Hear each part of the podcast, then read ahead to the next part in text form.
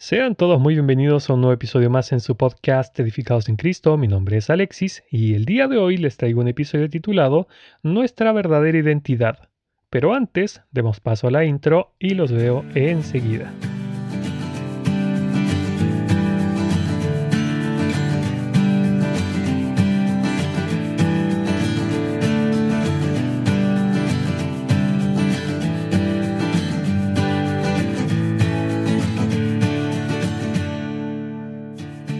Mis amados hermanos en Cristo, si en este momento yo le preguntara, ¿quién es usted? Además de mencionar su nombre, obviamente, ¿qué sería lo primero que me diría acerca de usted mismo? A ver, eh, en una palabra, ¿quién es usted? Si su primera respuesta no fue cristiano, hijo de Dios, redimido, etc., permítame decirle que usted no conoce su verdadera identidad la cual se encuentra en Cristo nuestro Salvador. Para ninguno de nosotros es desconocido que hoy en día vivimos en tiempos de gran confusión. Hoy más que nunca a la gente le cuesta conocer realmente quiénes son, porque en este sistema mundano, controlado por el maligno, hay cabida para cualquier tipo de persona sin importar lo que sienta, eh, lo que le guste o lo que crea, porque todo está bien y nada es malo a los ojos del mundo. Eso sin mencionar el ritmo de vida y el bombardeo constante con todo tipo de estímulos que deja sin pensar a los seres humanos, ya que entre las redes sociales, celulares, computadoras, televisión, la familia y los trabajos cada día más demandantes, el ser humano moderno no se detiene a pensar ni por un segundo, sino que vive, por así decirlo, atrapado en una rueda de hámster. Además, Cabe mencionar que el mundo se ha ido deshaciendo de manera paulatina de los parámetros establecidos por Dios, tildándolos de retrógrados, arcaicos, pasados de moda, discriminadores, etc. Y en este mismo contexto, por ejemplo, vemos cómo el número de jóvenes que se suicidan año a año porque no logran aceptarse o ser aceptados aumenta cada vez más. Todo esto es consecuencia de lo que Dios nos dice en Romanos capítulo 1 pues aunque conocían a Dios, no le honraron como a Dios ni le dieron gracias, sino que se hicieron vanos en sus razonamientos, y su necio corazón fue entenebrecido. Profesando ser sabios, se volvieron necios, y cambiaron la gloria del Dios incorruptible por una imagen en forma de hombre corruptible, de aves, de cuadrúpedos y de reptiles. Por consiguiente, Dios los entregó a la impureza en la lujuria de sus corazones, de modo que deshonraron entre sí sus propios cuerpos, porque cambiaron la verdad de Dios por la mentira, y adoraron y sirviendo a la criatura en lugar del Creador, que es bendito por los siglos de los siglos.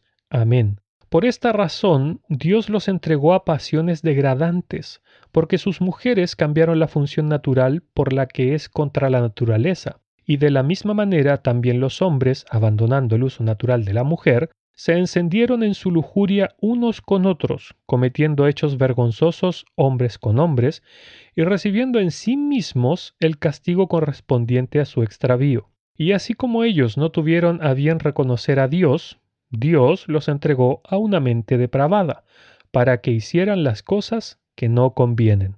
Romanos capítulo 1, leí de los versos 21 al 28. Por tanto, el ser humano sin Dios no tiene un norte claro, un, tampoco un asidero donde refugiarse o un modelo a seguir, mucho menos parámetros que le digan lo que está bien o lo que está mal. Ahora, si esto lo llevamos al plano espiritual, es perfectamente normal que los nuevos creyentes no sepan a cabalidad quiénes son en Cristo, ya que acaban de nacer. Pero todo creyente que lleva un tiempo transitando en los caminos de Dios debería tener muy claro esto que quiero presentarles el día de hoy, aunque puede que algunos no lo tengan del todo claro, a pesar de ser creyentes desde hace un tiempo, y es por eso que me gustaría compartir con ustedes estas hermosas verdades. Quiero comenzar diciendo que Satanás, como buen padre de la mentira, desde siempre ha engañado al mundo y busca engañarnos a nosotros también. Así que comencemos viendo el contraste de lo que Satanás nos propone y lo que le ofrece al mundo, versus lo que Dios nos dice que es lo correcto, para concluir con lo que Dios nos dice que somos. Creo que la mejor manera de entender lo que no somos es que miremos cuando nuestro Señor Jesús fue tentado luego de pasar cuarenta días ayunando en el desierto.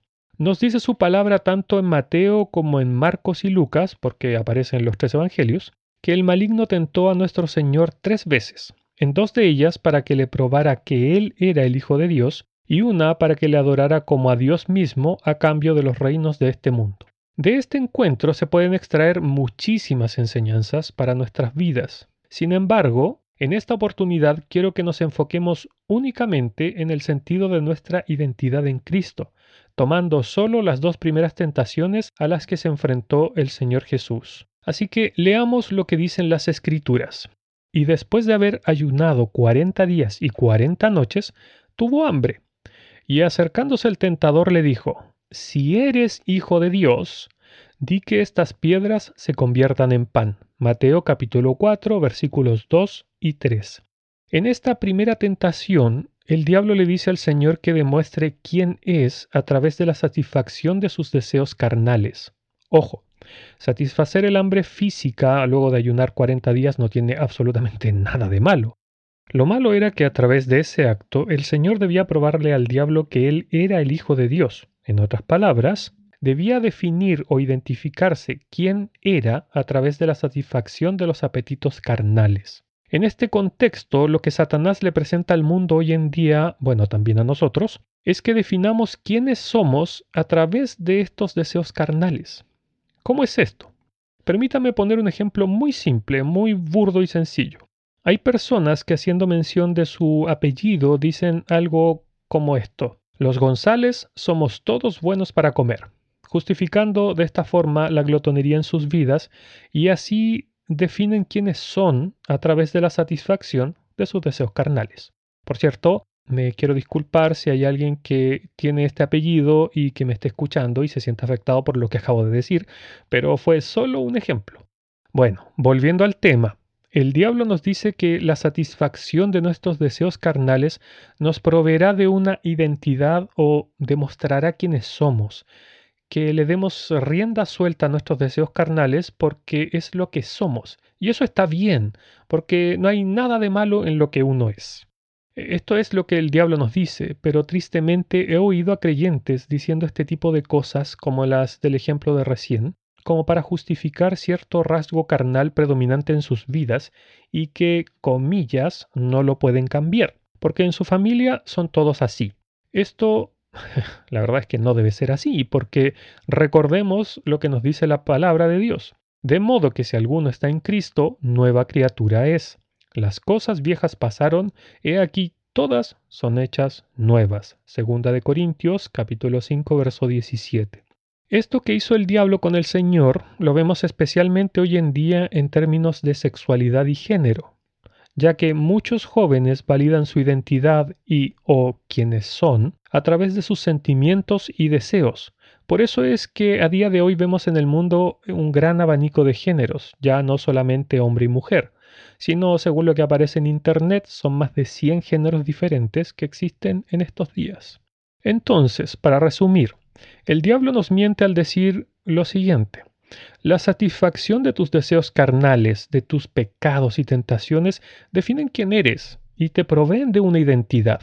Esto lo hace porque quiere que nosotros seamos esclavos de nuestras pasiones, de nuestros deseos carnales y de nuestras concupiscencias. Todo creyente sabe que si le da rienda suelta a su carne, lo único que le espera es la lejanía de Dios primeramente, dolor y una tremenda caída estilo hijo pródigo, porque nos dice su palabra, pero vuestras iniquidades han hecho división entre vosotros y vuestro Dios, y vuestros pecados han hecho ocultar de vosotros su rostro para no oír. Isaías capítulo 59 versículo 2. Debemos tener siempre presente que el pecado lo único que hace es alejarnos de Dios. Bueno, entonces veamos cuál fue la respuesta de nuestro Señor ante esta propuesta satánica. Él respondió y dijo, Escrito está, no solo de pan vivirá el hombre, sino de toda palabra que sale de la boca de Dios. Mateo capítulo 4 versículo 4. A diferencia de la mentira que nos presenta el enemigo, el Señor Jesús siempre, siempre nos enseña la verdad porque tenemos que recordar que Él es la verdad. según sus propias palabras en Juan capítulo 14 versículo 6. En la respuesta que nuestro Señor le da al diablo, nuestro Salvador nos enseña lo siguiente. Mira, la satisfacción de tus deseos carnales, de tus tentaciones o tu pecado no te definirán ni te otorgarán una identidad, sino que es mi palabra la que va a definir lo que tú eres y te proveerá de tu verdadera identidad. Ahora veamos la segunda tentación a la que fue sometido nuestro Señor. Dice así su palabra. Entonces el diablo le llevó a la santa ciudad y le puso sobre el pináculo del templo, y le dijo, Si eres hijo de Dios, échate abajo, porque escrito está, a sus ángeles mandará acerca de ti, y en sus manos te sostendrán, para que no tropieces con tu pie en piedra. Mateo capítulo 4 versos 5 y 6. En esta tentación el diablo le dice al Señor, muéstrame quién eres a través de tus acciones. Y en esta astucia engañadora el diablo se valió de usar la mismísima palabra de Dios, específicamente versículos del Salmo 91. Claro que omitió partes del mismo que no le convenían. Procedo a leer completo lo que no mencionó el maligno. Dice así, pues a sus ángeles mandará acerca de ti que te guarden en todos tus caminos, parte omitida por el diablo, en las manos te llevarán para que tu pie no tropiece en piedra. Sobre el león y el áspid pisarás, hollarás al cachorro de león y al dragón. Salmos capítulo 91 versículos del 11 al 13. Obviamente al diablo no le convenía mencionar completo el verso 11 y especialmente el versículo 13, donde dice que pisará y hollará a la serpiente y al dragón, que, o sea, es decir, a él mismo. Sin embargo, el maligno es capaz de validar sus propias mentiras, tergiversando y o descontextualizando las escrituras para hacernos cerrar el camino correcto. Por esta razón es que vemos tantas doctrinas falsas en estos días y tal como decía el apóstol Pablo a la iglesia de Filipos, hermanos, sed imitadores de mí y mirad a los que así se conducen según el ejemplo que tenéis en nosotros, porque por ahí andan muchos de los cuales os dije muchas veces, y aún ahora lo digo llorando, que son enemigos de la cruz de Cristo, el fin de los cuales será perdición, cuyo Dios es el vientre, y cuya gloria es su vergüenza. Filipenses capítulo 3 versos 17 al 19. Vemos que estas personas, su Dios es el vientre, o sea, ellos viven para saciar su carne. Así que Satanás busca que los creyentes obtengamos una identidad en las cosas que hacemos. Por ejemplo, que nuestra identidad esté definida a través de nuestra profesión u oficio, como, eh, no sé, ser médico, madre, eh, futbolista, psicólogo, no sé. Pero ¿por qué hace eso? Porque tener una profesión, oficio u ocupación nos va a, comillas, satisfacer, a llenar, a hacernos sentir plenos. Y el objetivo de esto es que nos centremos en las cosas de esta vida y no en las venideras, contraviniendo así los designios de Dios, en donde nos dice en su palabra, poned la mira en las cosas de arriba, no en las de la tierra, porque habéis muerto y vuestra vida está escondida con Cristo en Dios. Colosenses capítulo 3 versos 2 y 3. Este tema ya lo traté precisamente en el, en el episodio de la semana pasada. Por si no, alguien no lo ha escuchado, lo puede hacer. Es el episodio número 22, titulado ¿Dónde está puesta tu mirada?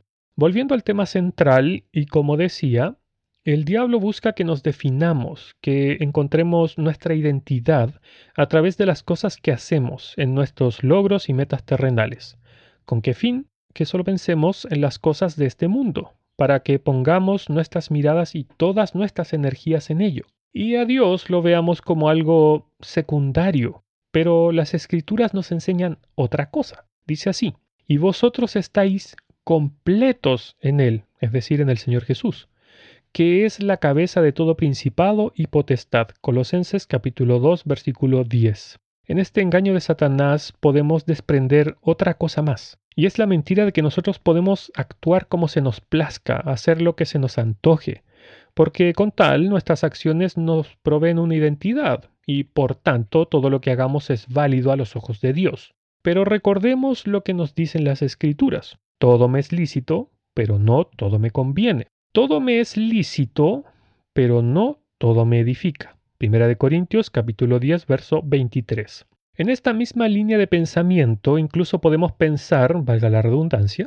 que tenemos la libertad de actuar temerariamente porque para eso tenemos un Dios que nos protege. Podemos, no sé, por ejemplo, andar a exceso de velocidad en nuestros automóviles sin usar incluso el cinturón de seguridad, únicamente porque confiamos en la protección de Dios, tal como lo que le propuso el diablo al Señor cuando le dijo que se lanzara del pináculo del templo, porque con tal Dios Padre enviaría a sus ángeles para protegerlo. Pero, ¿cuál fue la respuesta de nuestro Señor? Leemos lo siguiente. Jesús le dijo, Escrito está, no tentarás al Señor tu Dios. Mateo capítulo 4, verso 7. Lo último que decía guarda relación con esto, porque es tentar a Dios, y no porque Dios nos proteja podemos hacer lo que, nos, lo que se nos antoje o exponernos a riesgos innecesarios. Ahora, en ambas tentaciones la respuesta del Señor fue la autonegación. Porque si queremos tener una identidad en Él, es decir, si queremos ser verdaderamente sus discípulos, tenemos que hacer lo que Él nos mandó cuando dijo, si alguno quiere venir en pos de mí, niéguese a sí mismo, tome su cruz cada día y sígame. Lucas capítulo 9 versículo 23. Por lo tanto, no es a través de la expresión de nuestros sentimientos, emociones o el conseguir logros o metas de una profesión, oficio u ocupación que yo adquiero mi identidad como cristiano. Nosotros los creyentes necesitamos ver nuestra identidad de una manera totalmente diferente al mundo, porque no nos definen ni nuestros actos, ni nuestros pecados, ni nuestras tentaciones. Somos definidos ante Dios Padre únicamente en Cristo Jesús. Digo esto porque todos nosotros luchamos contra algún pecado recurrente, algún sentimiento o deseo que continuamente nos trata de tentar una y otra vez. Incluso podemos llegar al punto en que en esta lucha contra nuestra naturaleza pecaminosa oímos la voz de nuestro viejo hombre diciéndonos, tú no eres esto, para de tratar de ser alguien más, date por vencido, acepta lo que eres y libérate. Sin embargo, el Señor Jesús nos enseñó tanto con su ejemplo como con sus palabras que para poder seguirle correctamente y ser quienes somos en Él, debemos negarnos a nosotros mismos, negar nuestra naturaleza carnal, que en otras palabras es no dar lugar a que nuestros pecados se manifiesten libremente, y de la misma manera debemos negarnos a hacer nuestra propia voluntad por sobre la de Dios para que de esa forma pueda salir a relucir nuestra verdadera identidad, nuestro yo real. Mis hermanos, es cierto que todos hemos sido creados por Dios a su misma imagen, diseñados por Él, como leemos en Salmos capítulo 139 entre los versos 15 y 16. Asimismo, todos aquellos que somos creyentes hemos sido elegidos por Dios Padre desde antes de la fundación del mundo, según lo, leemos en Efesios 1.3. Sin embargo, el pecado corrompió toda la creación perfecta de Dios, tal como podemos leer en Génesis 3. Digo esto porque, como ya había dicho, hoy en día vemos muchas personas que justifican sus pecados diciendo que nacieron de tal o cual forma, o que así los creó Dios y que está bien expresar lo que sienten. Pero el Señor Jesús nos dijo una verdad bastante dolorosa, y que es que nuestro primer nacimiento no está del todo bien y es por eso que necesitamos de un segundo nacimiento. Las personas del mundo dicen, por ejemplo, yo nací gay o nací en el cuerpo equivocado, yo soy así y no puedo cambiar. Pero está bien, porque Dios es perfecto y todo lo que Él creó es perfecto. Así que acéptate como eres, ámate como eres y lo que sientes, porque si Dios lo creó, está bien. Como Dios es amor, Él te ama tal cual tú eres y aprueba todo lo que tú eres y haces. Ahora, un paréntesis, nosotros los cristianos tendemos a olvidar que decirle a alguien que debe nacer de nuevo es bastante ofensivo. Lo sienten como si o sea, nos, sienten como si fuéramos racistas, homofóbicos, transfóbicos, retrógrados, etc. Porque a una persona le estamos diciendo que desde su nacimiento viene con fallas. Pero, sin lugar a dudas, eso es verdad. Porque quien lo dijo es aquel que es la verdad, o sea, nuestro Señor Jesús. Y esa precisamente es la función primordial del Evangelio de Dios, despertar esa incomodidad en nosotros, pues es Dios quien nos dice, eres malo, un pecador perdido, no puedes entrar en mi presencia como estás, y si en caso de que te mueras estando en la condición que estás ahora, te vas a ir a la condenación eterna. Sin embargo, te amo tanto que para eso di lo más preciado que tenía, mi único Hijo Jesús, para que eso no ocurra. Solo debes aceptar el regalo de la salvación que te hago a través de la muerte en la cruz de mi Hijo, a quien castigué en vez de a ti, porque verdaderamente te amo y no deseo tu perdición. Pero claro, la mentira que el, el, diablo le vende al mundo es está bien ser como eres, porque Dios te hizo así. O esa otra que dice, debes tratar de hacer lo mejor que puedas con lo que tienes, y cosas similares por el estilo. Pero el Señor Jesús nos dice, tú no puedes llegar al cielo como estás, porque te es imposible hacer el bien en tu condición caída. Lo que necesitas es nacer de nuevo. Bien dice su palabra, por cuanto todos pecaron y están destituidos de la gloria de Dios. Romanos 3:23. Pero nosotros los humanos insistimos en que somos buenos y que todo en nosotros está bien, pero Dios nos dice, vosotros sois los que os justificáis a vosotros mismos delante de los hombres, mas Dios conoce vuestros corazones, porque lo que los hombres tienen por sublime delante de Dios es abominación.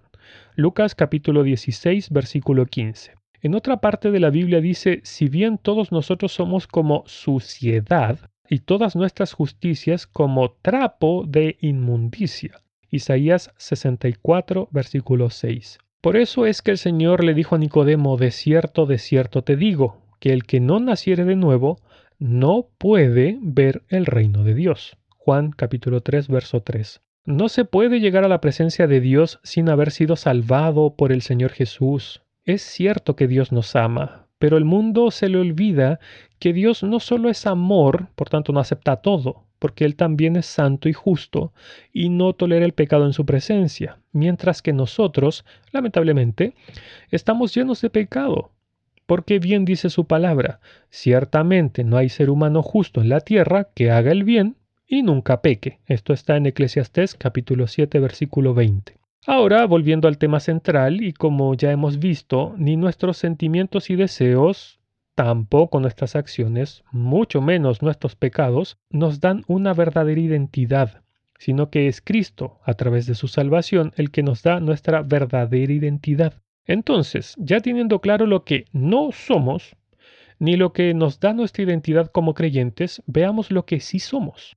Obviamente somos creación de Dios y nuestra identidad está con Cristo como ya lo he dicho antes. Esto nos da un propósito, fortaleza y un camino maravilloso por el cual transitar. Pero este último no está exento de dificultades o desafíos. Así que quiero compartirles solo algunos versículos que nos dicen quiénes somos en Cristo y cuál es nuestra identidad en Él, porque como vimos en la primera respuesta del Señor, es su palabra la que nos dice quiénes somos en Él.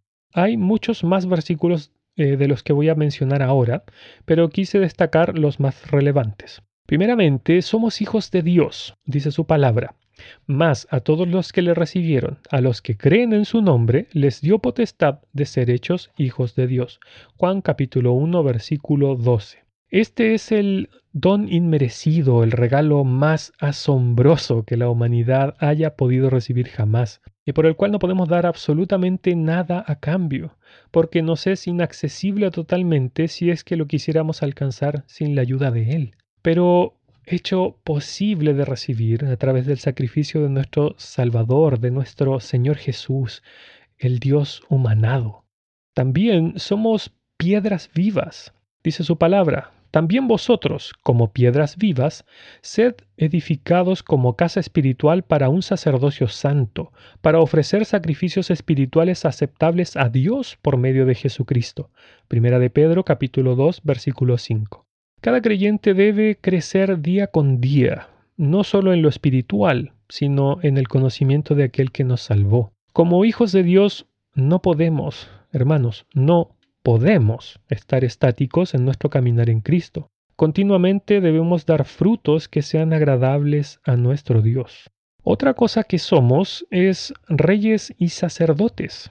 dice su palabra, y nos hizo reyes y sacerdotes para Dios, su Padre. A Él sea gloria e imperio por los siglos de los siglos. Amén. Apocalipsis capítulo 1 versículo 6.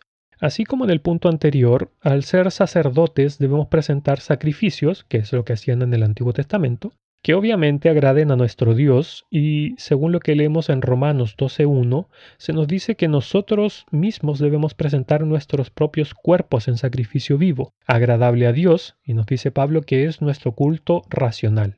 Hemos visto en este episodio que debemos negarnos completamente, así como Cristo lo hizo y fue el sacrificio perfecto para así saciar la ira y el juicio de Dios que había contra nosotros.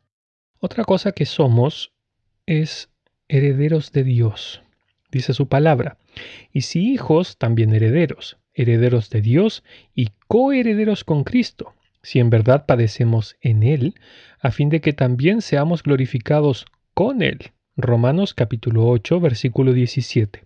Mis hermanos, nos alcanzamos a dar cuenta de todo lo que hemos recibido en Cristo el Señor. No sé ustedes, hermanos, pero cada vez que pienso en todas estas cosas, en todas estas verdades, me quedo sin aliento. Y muchas veces tengo que confesar que me emocionan hasta las lágrimas, porque me hacen ver cuán inmerecedor soy de todo esto y que, siendo un miserable y sucio pecador, el Dios santo y eterno, que habita en luz inaccesible, en los lugares del norte, Él se dignó humillarse para mirarme, y no solo mirarme, elegirme desde antes de la fundación del mundo. wow, me, me, deja sin palabras. Bueno, voy a continuar. Otra, otra de las cosas que somos es embajadores de Cristo. Por tanto, somos embajadores de Cristo, nos dice su palabra, como si Dios rogara por medio de nosotros. En nombre de Cristo os rogamos, reconciliaos con Dios. Segunda de Corintios capítulo 5 versículo 20. Muchas veces los creyentes tendemos a olvidar esto, que, así como lo fue el Señor en su momento, nosotros somos representantes de Dios en la tierra y debemos conducirnos como a nuestro Rey le agrada, porque lo que el mundo ve de nosotros es lo que el mundo observa de Dios, de nuestro Rey. Es por eso que siempre debemos imitar a nuestro Señor, porque Él fue eh, perfecto en todo su caminar como el embajador de su Padre. Otra de las cosas que somos en Cristo es que somos ciudadanos del cielo, dice su palabra, porque vuestra ciudadanía está en los cielos, de donde también esperamos un Salvador, el Señor Jesucristo. Filipenses capítulo 3, verso 20. A veces, en las situaciones del mundo que nos rodea nos hace olvidar esta verdad.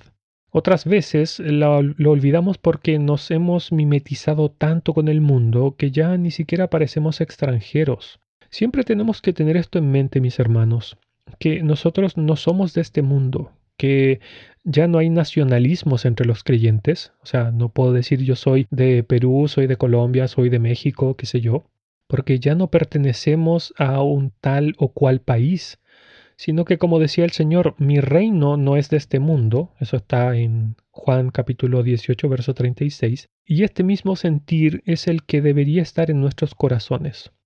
La penúltima cosa que voy a nombrar es que somos hijos de luz, dice su palabra, porque todos vosotros sois hijos de luz e hijos del día. No somos de la noche ni de las tinieblas. Esto está en 1 de Tesalonicenses capítulo 5, verso 5. Como buenos hijos de luz, debemos imitar a nuestro Señor, porque debemos iluminar a través de nuestro testimonio y especialmente a través de la predicación del Evangelio que hacemos a otras personas. Por eso es que el Señor nos dijo que nosotros somos la luz del mundo en Mateo 4:14.